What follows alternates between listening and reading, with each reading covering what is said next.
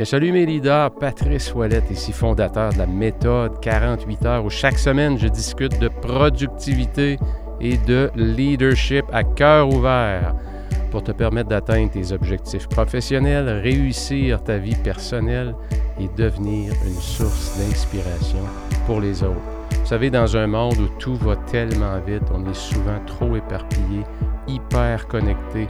Gérer son temps, son attention et son énergie de façon optimale, c'est tout un défi. tu es au bon endroit si tu recherches des solutions pour amener ta performance et ton sentiment de réussite autant dans ta vie personnelle que professionnelle, à ton prochain niveau. Ton temps est précieux, it's showtime now!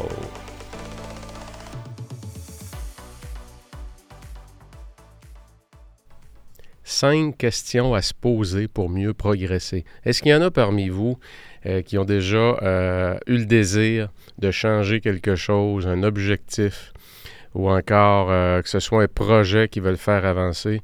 Puis vous le savez, il y a une multitude de raisons pourquoi finalement tout ça tombe à l'eau ou c'était la saveur du mois et c'est disparu. Hein.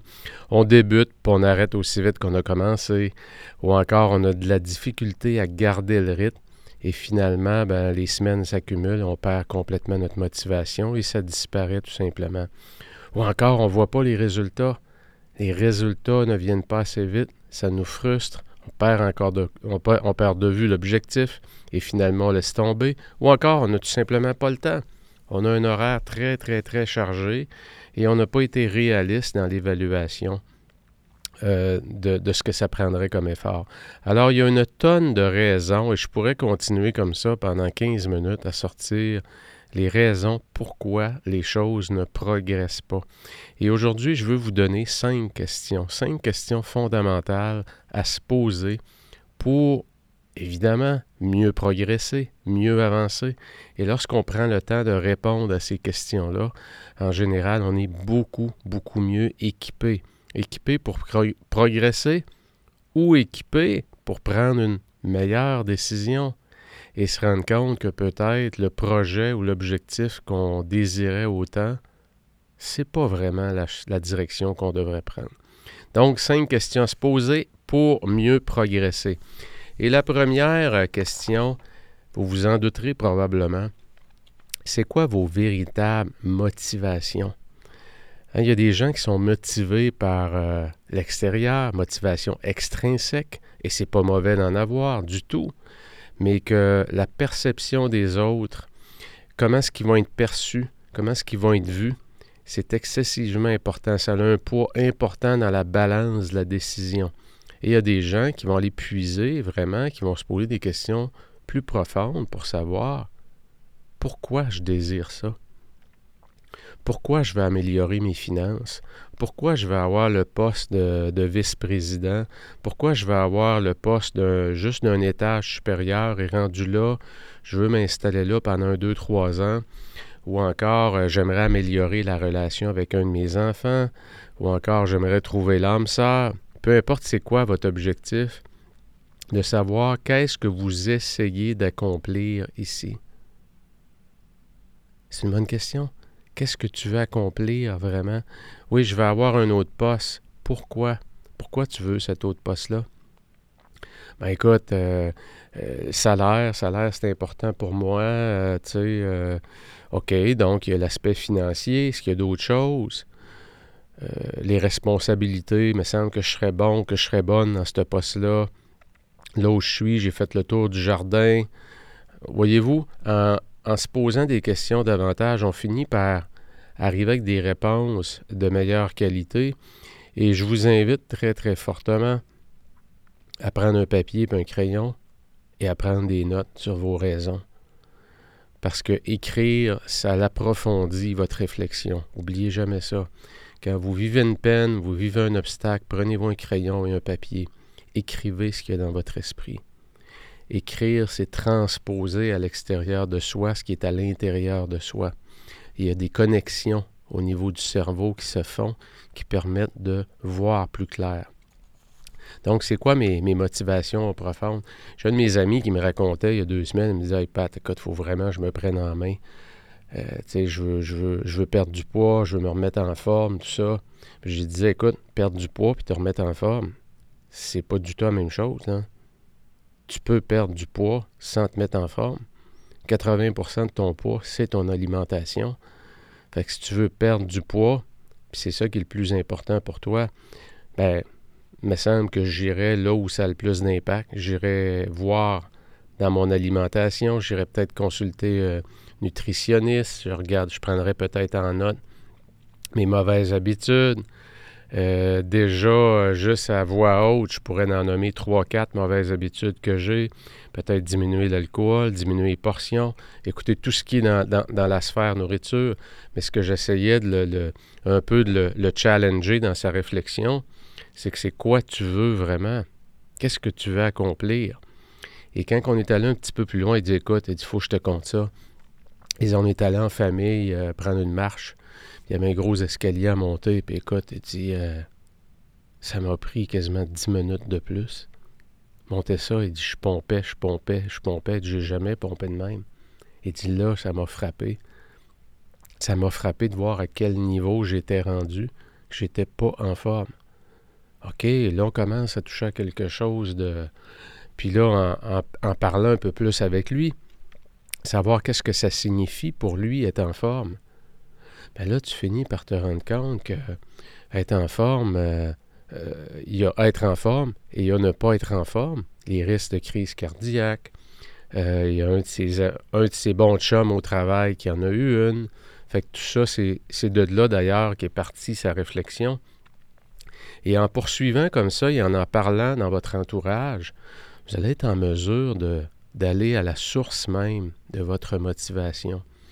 Et euh, pour poursuivre avec l'histoire de mon, euh, de mon copain, de mon chum, finalement, il finit par me dire que, tu sais, pour lui, euh, voir grandir ses enfants, puis être avec eux encore longtemps, voyez-vous, là, on tombe dans quelque chose, dans des leviers qui sont pas mal plus solides, qui sont pas mal plus profonds. Et pourquoi c'est si important de comprendre c'est quoi mes motivations? Parce que des obstacles, à la poursuite de mon objectif ou de mon projet, je vais en rencontrer. Et si je n'ai pas bien identifié mes leviers, je n'ai pas fait cette réflexion-là, laissez-moi vous dire que 95% des gens, tout simplement, mettent tout ça de côté, se compliquent pas la vie. On revient où on était, c'était pas si mal que ça de toute façon. Je vais faire un peu plus attention. Et là, ben, on veut pas être en dissonance cognitive, et qu'on se raconte des petites histoires que je vais, je vais diminuer mes portions un peu, puis euh, hein, on, se trouve un scénario qui fait qu'on retombe dans une nouvelle zone de confort parce qu'on n'ose pas aller de l'avant, parce que là, on réalise que, euh, ça va être de la peau, ça, là, là. Ça va être du travail. C'est pas vrai que je vais perdre le poids que je veux perdre sans effort. C'est pas vrai que je vais courir un demi-marathon ou un marathon euh, en m'inscrivant un mois de vie ça n'arrivera pas, surtout si je ne suis pas en forme et je n'ai pas couru. Donc, de bien comprendre vos motivations et je vous dirais à un niveau même un peu plus élevé, comment ça s'inscrit, comment c'est aligné cet objectif-là, ce projet-là, avec votre vie? Qu'est-ce que vous voulez faire de votre vie? Comment ça s'inscrit dans votre grand projet qui est la vie? Et euh, je suis tombé sur un article que j'ai trouvé vraiment intéressant justement par rapport à ça. Il appelait ça le plan Odyssée. Et puis euh, le plan Odyssée, c'est de se poser trois questions tout simplement. La première question, c'est à quoi va ressembler votre vie si vous continuez sur la trajectoire actuelle? Ça va ressembler à quoi? Dans cinq ans? Deuxième question, à quoi ressemblerait votre vie si vous prenez une trajectoire complètement différente? À quoi ressemblerait votre vie dans cinq ans si vous preniez une trajectoire complètement différente? Une bonne question, ça aussi. Et la troisième, à quoi ressemblerait votre vie si aucune contrainte d'argent, d'obligation, de pression sociale n'existait? Et prenez le temps d'écrire qu'est-ce qui vous vient à l'esprit. c'est un exercice qui est excessivement puissant. Et ça va vous permettre peut-être d'aller approfondir, OK, je m'en vais où avec tout ça? Et j'en parle très, très, très souvent. Je parle souvent de la boussole. La boussole est beaucoup plus importante que l'horloge. La vitesse à laquelle on va est beaucoup moins importante que la direction vers laquelle on progresse. Et ces trois questions-là vont vous permettre d'aller vraiment en profondeur et peut-être de mettre de côté pendant la réflexion le projet ou l'objectif et juste aller à un niveau beaucoup plus haut. Hein, dans cinq ans, dans dix ans, si je continue comme ça va présentement, ça va ressembler à quoi ma vie? Et si je prends une trajectoire différente, ça ressemblerait à quoi? Et la troisième, ça ressemblerait à quoi si j'avais aucun problème d'argent, aucune obligation, puis pas de pression sociale? C'est Jim Carrey qui disait que son plus grand souhait, l'acteur euh, Jim Carrey, que vous connaissez probablement tous, euh, acteur humoriste, à succès qui a fait multi-multimillionnaire. Je ne sais pas c'est quoi sa valeur nette, mais je sais pas, peut-être un 200 millions, 300 millions, peu importe. C'est pas important. Rendu à ce niveau-là, euh, probablement qu'il n'y a plus aucun problème, c'est clair. D'autres problèmes, je dirais.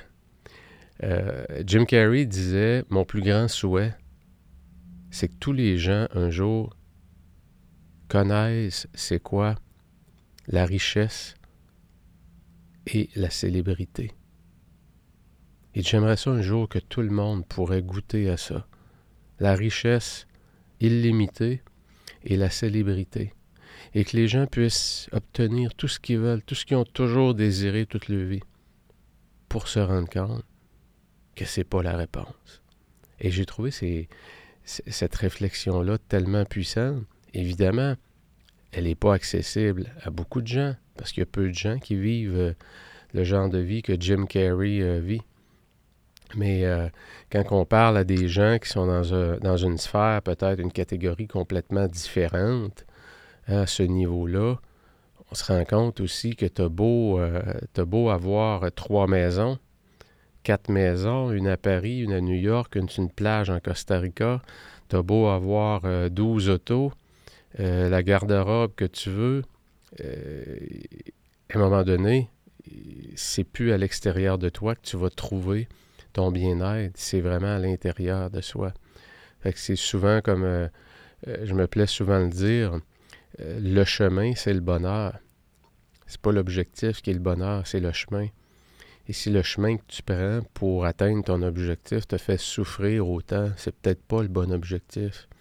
Parce que ton bonheur sera pas long. Il sera pas long. Quand tu vas atteindre ton objectif, c'est what's next? Donc, on doit apprécier le chemin. Le chemin qu'on prend, on doit y trouver un grand niveau de bonheur. Je disais à une personne que je coachais, euh, le concept d'être sur son X et d'être sur son Y. Le Y, c'est juste à côté du X.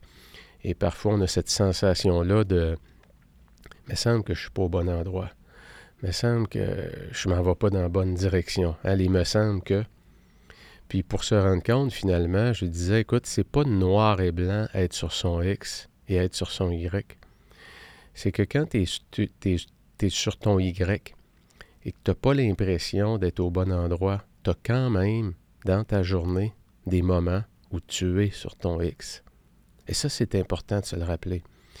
Même si ce que tu vis présentement, c'est pas tout à fait ce que tu aimerais vivre, dans ta journée, il y a des moments X.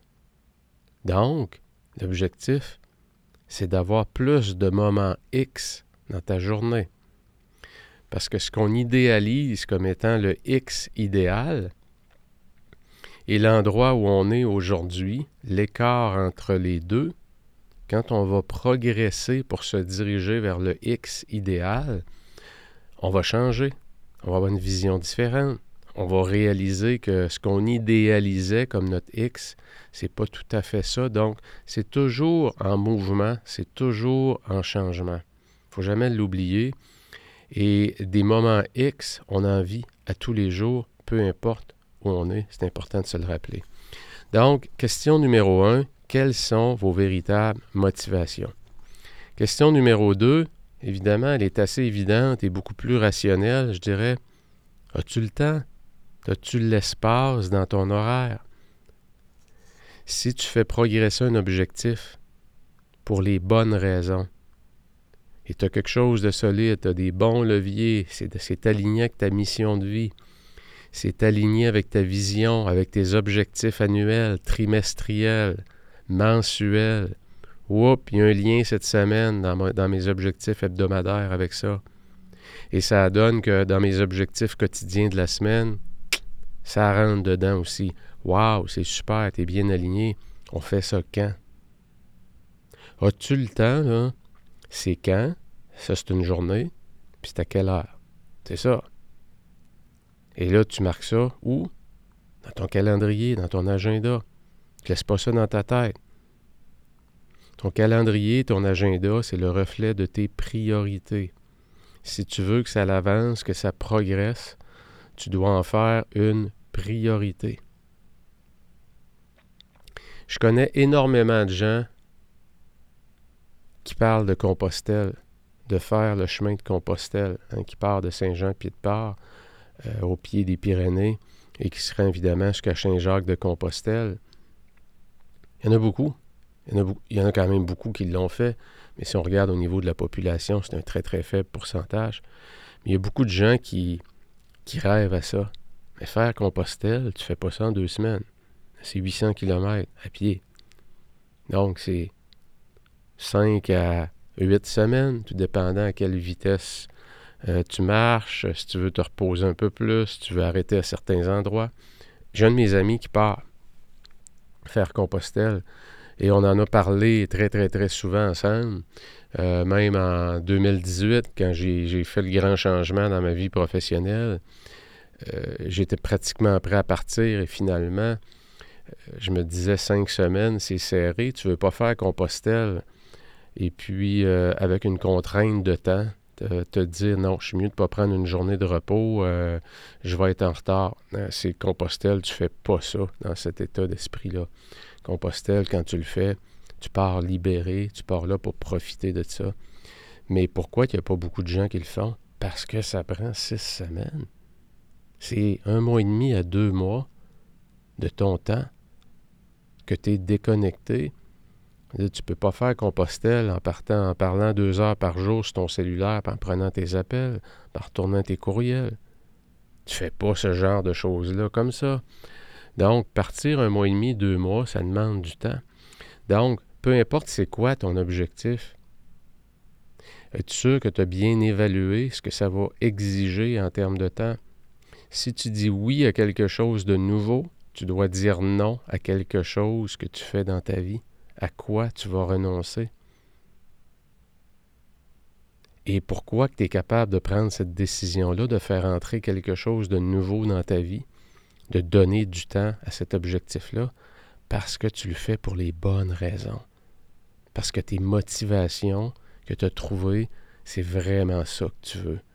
Et ça, mais ça facilite de faire de l'espace-temps dans son calendrier.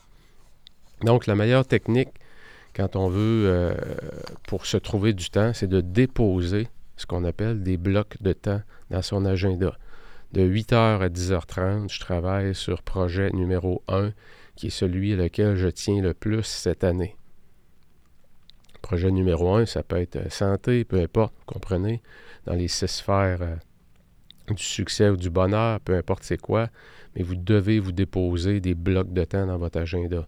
Dans le bootcamp productivité que j'ai parti il y a trois semaines, un mois, ce que je recommande aux gens, moi, c'est de partir avec un. Quand on part un nouveau projet ou un nouveau objectif et qu'on veut progresser rapidement, moi, je pars avec un bloc de trois heures. Donc, comment je vais insérer un bloc de trois heures dans ma semaine? Et un bloc de trois heures, ça peut être trois blocs de une heure, deux, deux blocs de 1h30 peu importe, ça peut être un bloc de trois heures aussi. Puis euh, je fais ça le mardi matin. Le lundi, euh, je travaille sur telle chose, mais le mardi matin, je rentre une heure plus tôt au travail. Et euh, je fais 90 minutes. Je fais un beau sprint de travail de 90 minutes. Je prends une pause de 15 et je refais un autre sprint de 1h30. Et voilà, on est déjà mardi. et je sens que ça progresse, mon livre avance, le livre que j'ai toujours rêvé d'écrire, enfin, il prend forme. Et cette énergie-là, ben, c'est comme une boule de neige. Hein. La première fois que je réussis à faire mon bloc de trois heures, ça me donne une énergie, ça me nourrit de l'intérieur, motivation intrinsèque, et c'est excessivement puissant. Et j'en ai pas parlé à personne. Pourquoi j'ai pas besoin de ce regard-là? J'ai pas besoin de répondre, de perdre mon temps avec toutes les distractions. Ah ouais, t'écris un livre, c'est sur quoi? Ça sort quand? On va pouvoir l'acheter où? Je veux pas me distraire. Je reste centré à l'intérieur de moi. Donc, le temps. Avez-vous le temps et quel est l'engagement que vous avez pris avec vous-même dans votre calendrier qui démontre clairement qu'effectivement, c'est une priorité pour vous? Troisième question, avez-vous défini vos comportements clés? Et euh, je réfère beaucoup au bootcamp productivité, puisque c'est ce que j'enseigne dans le bootcamp productivité, euh, qui, va, qui va repartir d'ailleurs pour ceux qui seraient intéressés en septembre.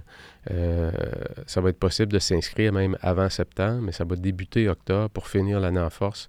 Le bootcamp productivité, c'est 10 semaines. On a trois objectifs.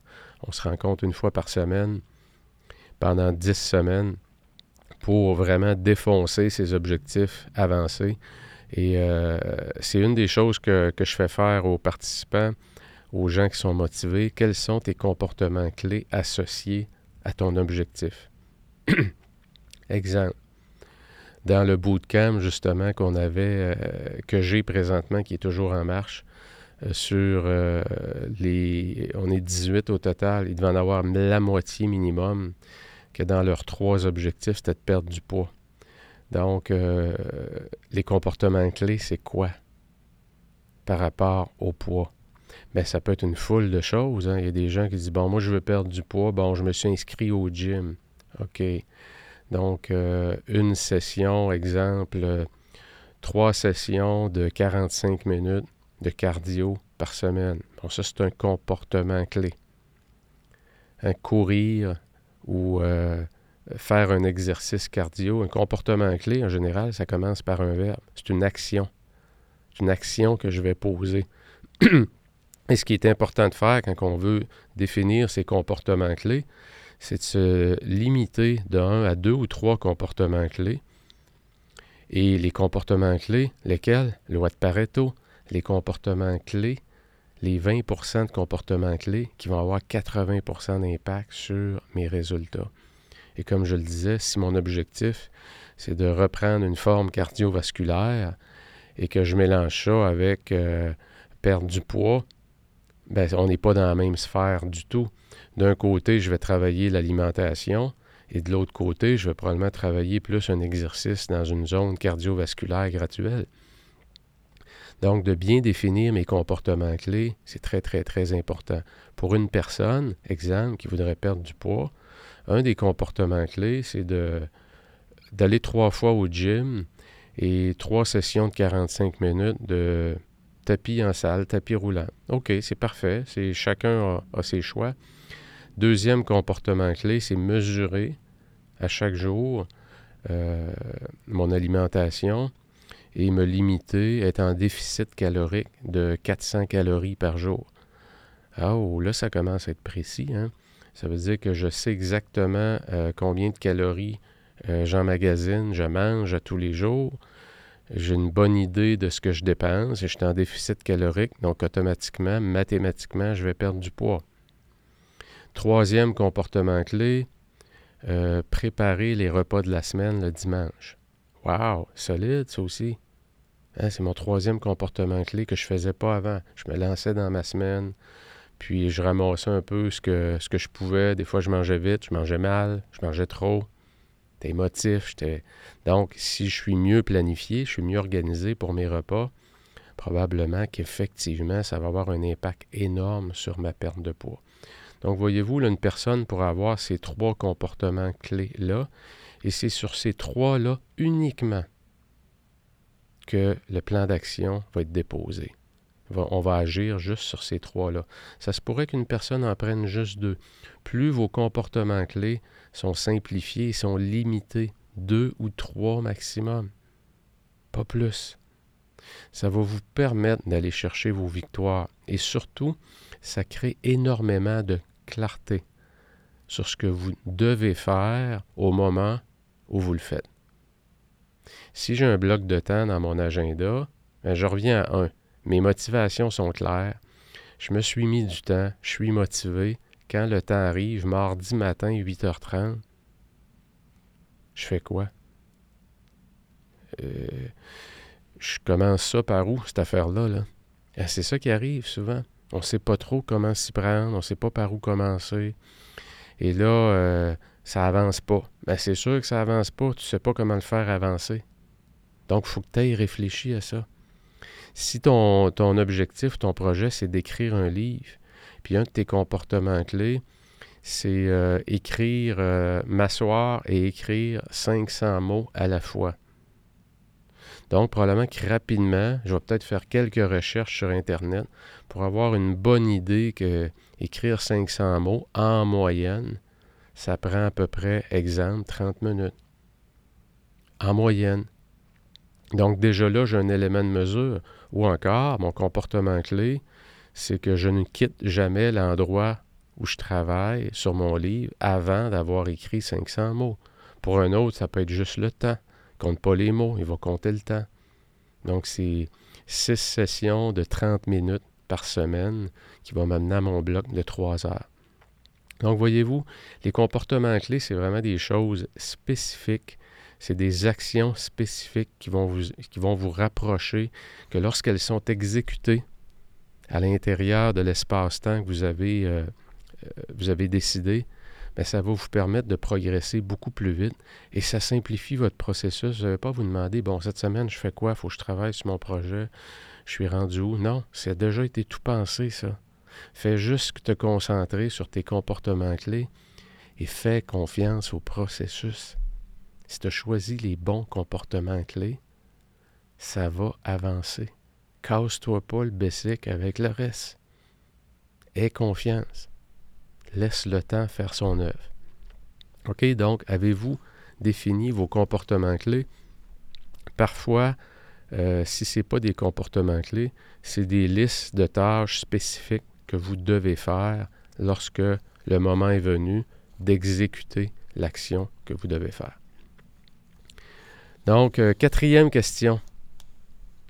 Et je parle souvent des embuscades, vous me voyez venir. Avez-vous identifié les obstacles que vous allez rencontrer? Et je vous amène ici tout de suite sur un modèle. Euh, je n'ai pas pris en note, malheureusement, je ne l'ai pas au moment de, euh, à ce moment-ci de l'enregistrement. Mais le modèle de comment est-ce qu'on navigue lorsqu'on se lance dans un projet, vers un objectif, quelque chose de nouveau. au début, on est stade 1 qu'on appelle, c'est un optimisme inconscient. C'est quoi? C'est qu'on est tout feu, tout flamme, on est content, on a pris une décision. Bon, ça y est, euh, j'ai pris la décision, je commence par mon demi-marathon. Puis, euh, je commence ça cette semaine, je vais aller acheter mes souliers. Hein, voyez-vous, a des comportements. Je vais aller acheter mes souliers en fin de semaine. Euh, puis je commence ça lundi. Lundi en revenant du travail, c'est parti. Et là, je suis optimisme inconscient. Parce que ça fait cinq ans que j'ai pas couru. Et avant ça, je suis assez régulier. Et euh, cinq ans, ben, j'ai vieilli un peu aussi. Euh, j'ai des petits problèmes de dos. Mes genoux sont pas comme avant. Et tout ça, ben, j'en suis plus conscient parce que je ne l'ai pas vécu avant. Avant ça, ça allait bien. Fait qu'au début, dans tout ce qu'on commence, on est tout feu, tout flamme. On est dans un stade d'optimisme inconscient. Et qu'est-ce qui arrive très, très vite? Mais comme je le disais, la première session parfois arrive. Je ne sais pas quoi faire. Ouf, c'est compliqué. C'est dur, cette affaire-là. Ouf, en plus, c'est plate.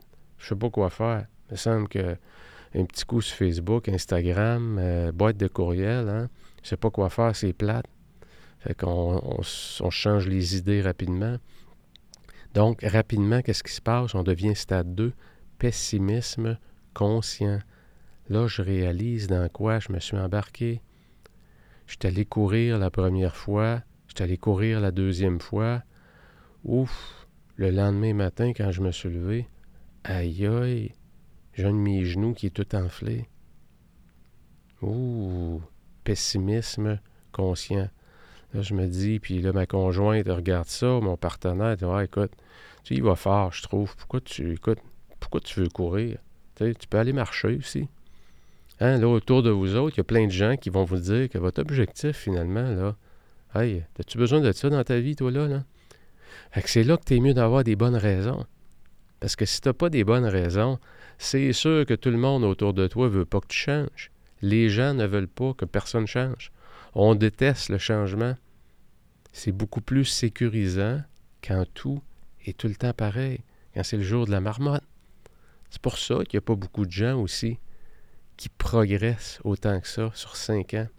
Quand on fait les, les rencontres de secondaire 5 et qu'on en voit qui ont atteint des sommets incroyables, puis il y en a qu'on ne voit pas parce qu'on en parle, puis ils sont rendus en prison. On en voit toutes les sortes, hein? C'est ça. Et qu'est-ce qui fait la différence?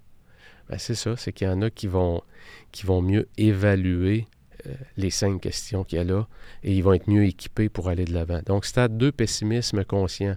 Stade 3, c'est que là, je continue un peu. Euh, je continue un peu. Hein, là, c'est la discipline, c'est le vouloir, comme on dit, là, qui me pousse. Puis, garde, euh, là, là, là je suis assez, la glace, puis tout ça sur le genou. Là. Regarde, je suis capable d'endurer de la douleur un peu. Et là, on continue. Et là, il se passe quoi? Bien là, il y a des bonnes chances que je tombe dans la vallée du désespoir. Finalement, c'était pas une bonne décision. Et là, il va se passer de quoi? C'est quand on arrive dans la vallée du désespoir, c'est le creux de la courbe. Et c'est souvent là, stade 2 ou stade 3, que 80-90% des gens vont laisser, vont tirer la serviette, vont laisser tomber, vont mettre de côté, vont peut-être le regretter après, et ils vont se réessayer à nouveau. Mais qu'est-ce qui se passe après la vallée du désespoir?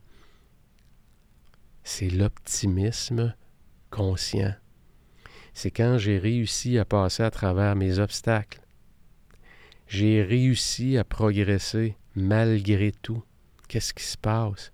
Aïe aïe, il y a une grosse énergie en dedans de moi. Il y a quelque chose, il y a de la fierté. Je suis content de moi, je suis fier de moi.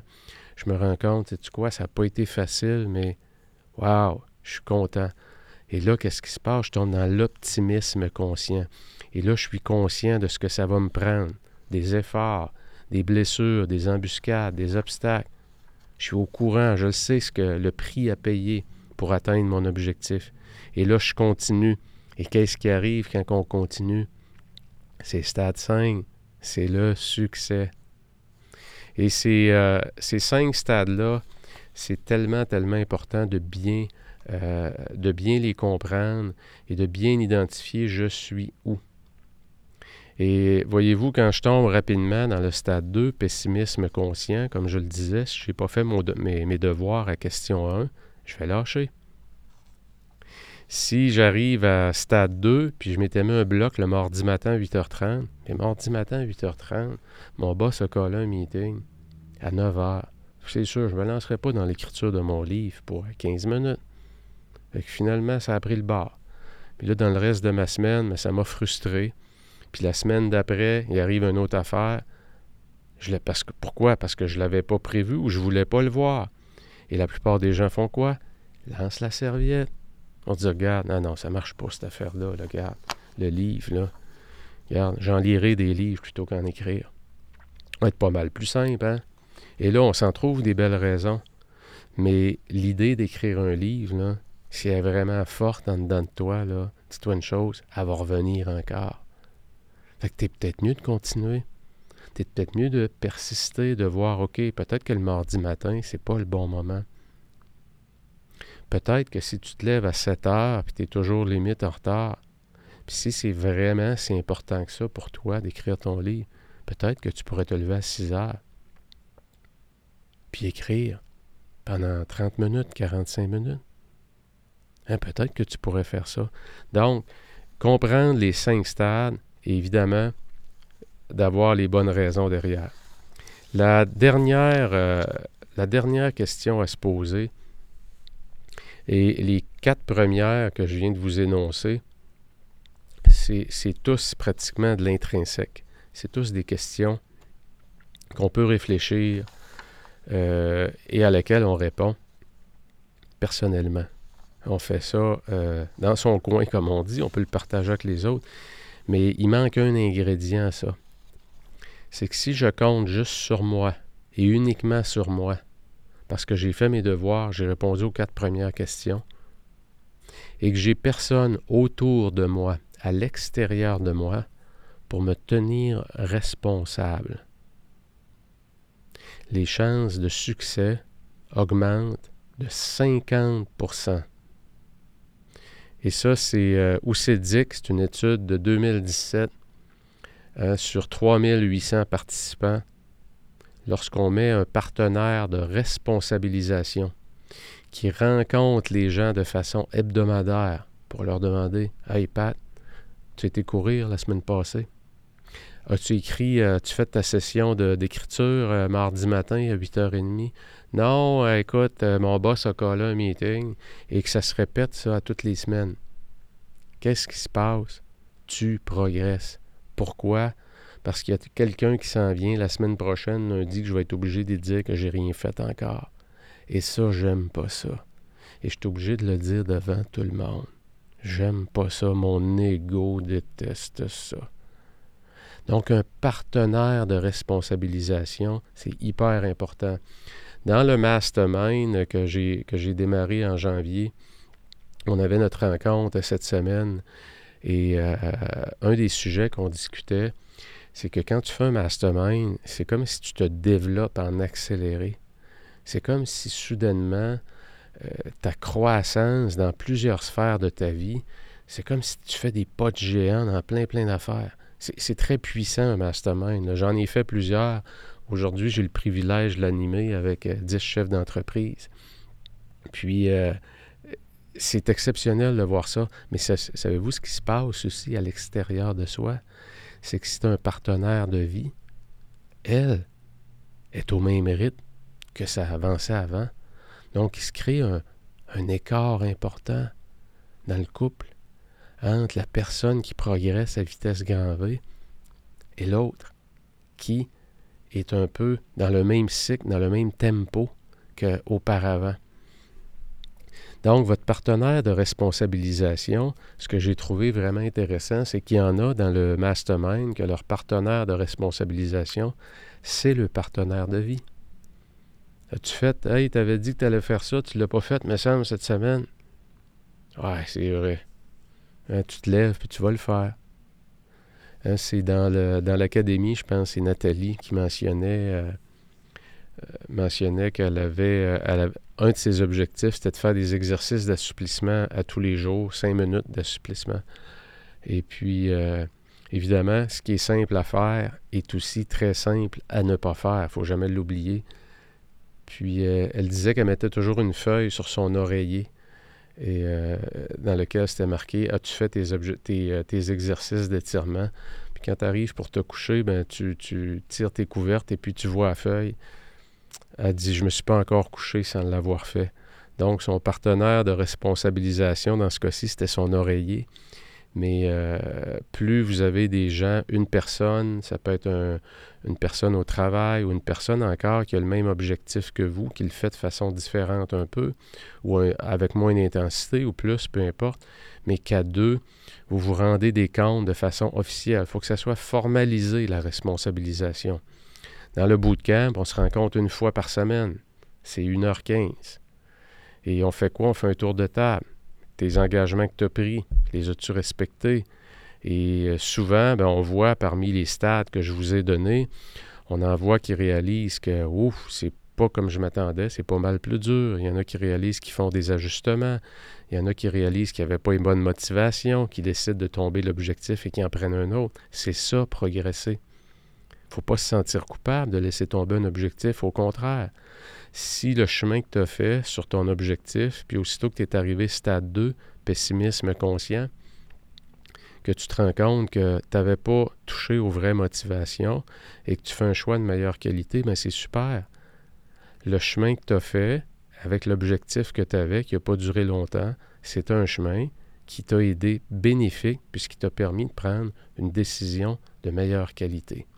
Donc, il ne faut juste pas que de laisser tomber ces objectifs, ça devienne un pattern de vie. Là, je pense que c'est votre, euh, c'est votre propre jugement qui va vous le dire, mais de mettre de côté un objectif, il n'y a aucun problème avec ça. Au contraire, assurez-vous que laisser tomber l'objectif, c'est une forme de tremplin pour votre prochain pas. Donc, partenaire de responsabilisation, c'est euh, le cinquième. Alors voilà, j'espère que ça vous aide euh, à revoir un peu, vous prendre une feuille, un crayon ou encore une prise de notes dans Evernote ou peu importe avec, quel outil vous travaillez. Marquez-vous les cinq questions. Quelles sont mes, vraies motivations? Répondez aux trois questions que je vous ai données du plan Odyssée. Euh, je vais faire ça quand? Le quand? À quel moment? C'est quoi mon engagement? Est-ce que c'est réaliste, cette plage horaire-là? Est-ce que je me mets à risque en le mettant à cette heure-là? C'est quoi dans mon horaire, les plages horaires où le risque d'être dérangé diminue? Vous les savez en général. Et regardez souvent dans les extrémités. Ça veut dire en début de journée et en fin de journée. C'est souvent des endroits où il y a beaucoup moins de trafic. Euh, question numéro 3 c'est quoi votre liste des tâches ou les comportements clés, très peu, qui vont vous permettre de progresser en fonction de votre objectif? Et avez-vous bien identifié les obstacles que vous allez rencontrer? Êtes-vous optimisme inconscient, pessimiste conscient? Êtes-vous dans le creux, dans la vallée du désespoir? Ou encore vous avez passé à travers tout ça et reparti sur une pente ascendante dans un optimisme maintenant conscient qui va vous mener vers le succès? Et évidemment, il faut attacher à ça une personne à laquelle on doit rendre des comptes sur l'engagement qu'on prend avec soi-même. Et si vous avez ces cinq facteurs-là, ces cinq questions-là, qui sont bien définies et que c'est bien documenté, faites confiance à tout le reste vous n'avez pas à douter. Peut-être que vous allez être un peu plus longtemps dans un, face à un obstacle, mais à quelque part, comme disait Ryan Holiday, The obstacle is the way. L'obstacle, c'est le chemin. Faut pas éviter l'obstacle. L'obstacle, c'est le chemin. Ça fait partie de ton développement. Ça fait partie de ta croissance, l'obstacle. Voilà, bonne semaine à tous. On se revoit très bientôt. Ciao.